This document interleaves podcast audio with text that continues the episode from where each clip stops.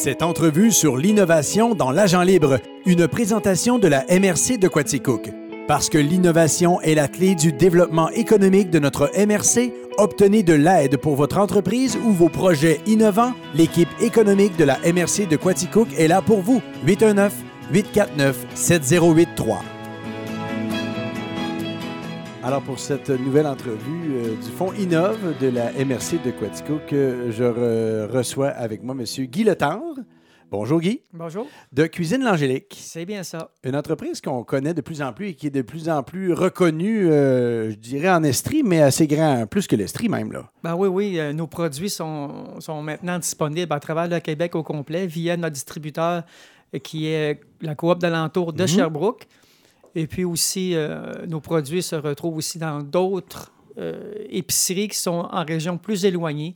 À ce moment-là, que le distributeur ne peut pas rejoindre. Alors, nous, on les rejoint via Dicom Express, là, qui livre euh, les produits le lendemain directement à l'épicerie.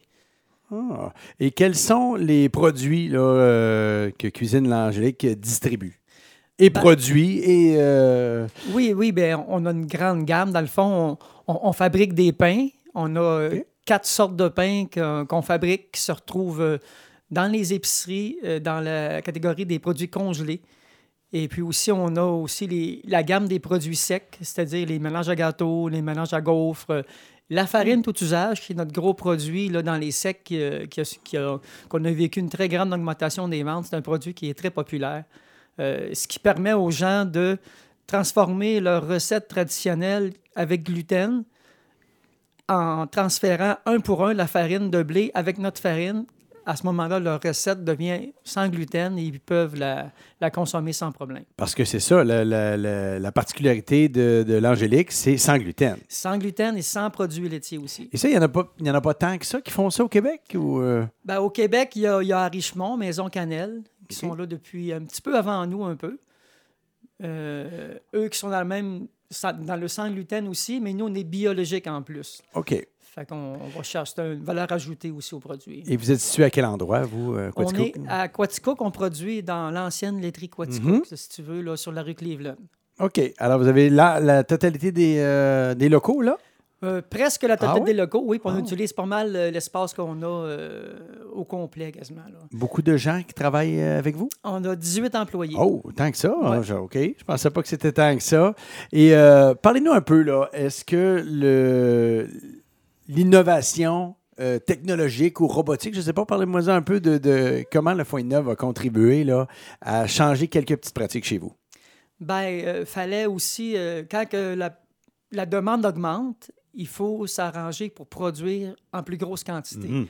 Et les équipements qu'on avait euh, ne pouvaient pas répondre à cette demande-là. À ce moment-là, euh, je me suis tourné vers la mécanisation pour pouvoir euh, emballer et portionner, si tu veux, les produits secs qu'on produisait pour, pour fournir la demande, finalement. OK.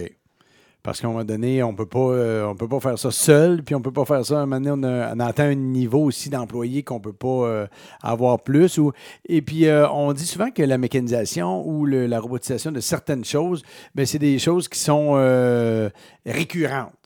Ça veut dire un, un travail qui est toujours pareil qu'un un portionneur ou un, un robot pourrait faire, puis que ça, ça n'enlèverait pas de- d'emploi comme tel à des employés en place. Oui, bien c'est ça. Nous, les, les- les équipements qu'on s'est procurés, c'est pas totalement autonome. Ça prend des employés pour les opérer aussi. Là. Comme le portionneur, euh, c'est un portionneur auger filler qu'on appelle. C'est euh, une machine qui portionne la poudre en, en portions vraiment précises comme qu'on veut l'avoir. Si on veut avoir du 500 grammes, il va nous portionner ça en 500 grammes selon la programmation qu'on met dessus. Mhm. Mais ça prend quand même un employé pour opérer cette machine-là. Mais c'est plus précis. Exactement. C'est plus précis, c'est plus rapide aussi. La Le, rapidité euh, est très importante. le fait d'être plus précis aussi, est-ce qu'il y a un peu une, une version de coût également? C'est que des fois, on a, on a peur d'en mettre un peu moins, puis qu'on en met toujours un peu plus. Puis le- à la longue, ben, cet écart-là peut faire que sur l'ensemble de, de sacs que vous faites, ben, il peut y avoir un écart qui se crée. Là. Ben, c'est sûr qu'avec la quantité de sacs qu'on emballe Mhm. par jour quand on produit des sacs, euh, faut que la marge d'erreur soit le moins, la moins élevée possible. La précision aussi, parce qu'on a quand même des normes à respecter. Si c'est indiqué 500 grammes sur le paquet, il faut Ah, qu'il ben oui. contienne au moins 500 grammes dans le paquet. Il peut en avoir plus un peu, mais il ne peut pas en avoir moins.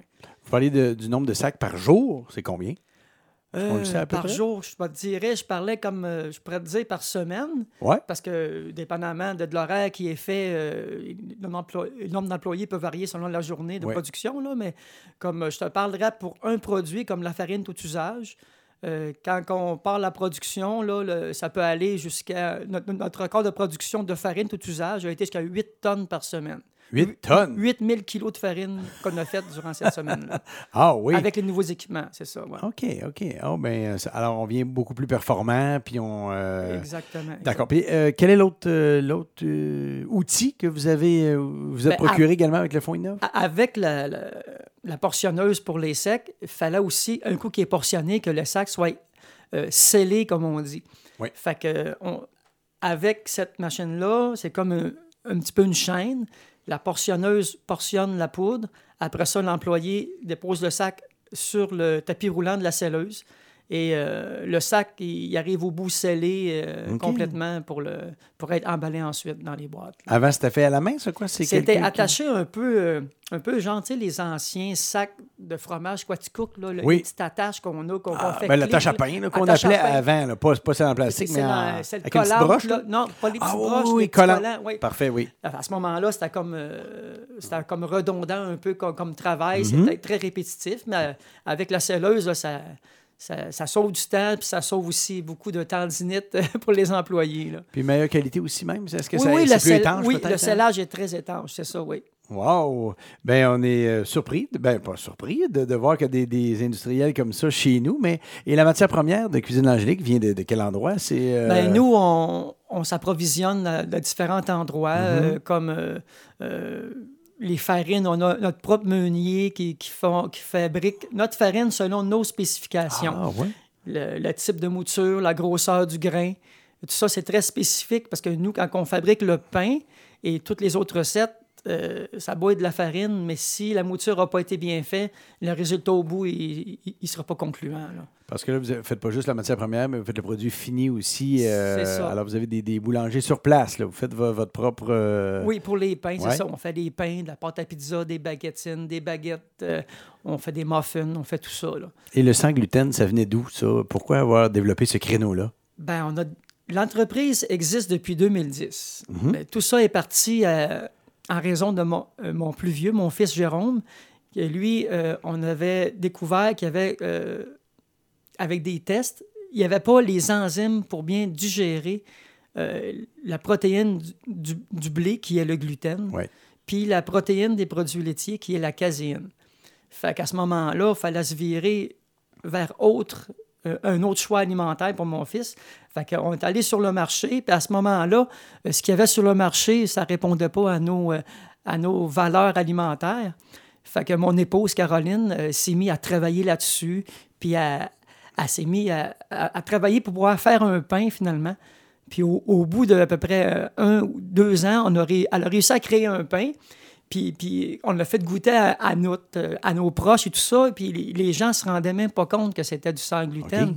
Fait qu'à ce moment-là, on s'est dit, ben pourquoi qu'on ferait pas profiter toute la population de tout ça? Fait qu'on a démarré l'entreprise euh, Cuisine Angélique à partir de ça. Puis il y a eu des livres de recettes, Oui, qui est oui, devenu mon un peu une épouse- référence, Ah un oui, peu en ça, matière ça. de, de, sans épouse, gluten. euh, a déjà deux livres de recettes Mhm. là, qui ont été best-sellers au Québec euh, depuis ça, depuis, depuis ce temps-là. là. Ben, bien content de- d'entendre que c'est une entreprise qui est encore à Quaticook, qui Oui. est encore euh, sur la rue Cleveland, et puis euh, qui est en progression, puis qui est en innovation également.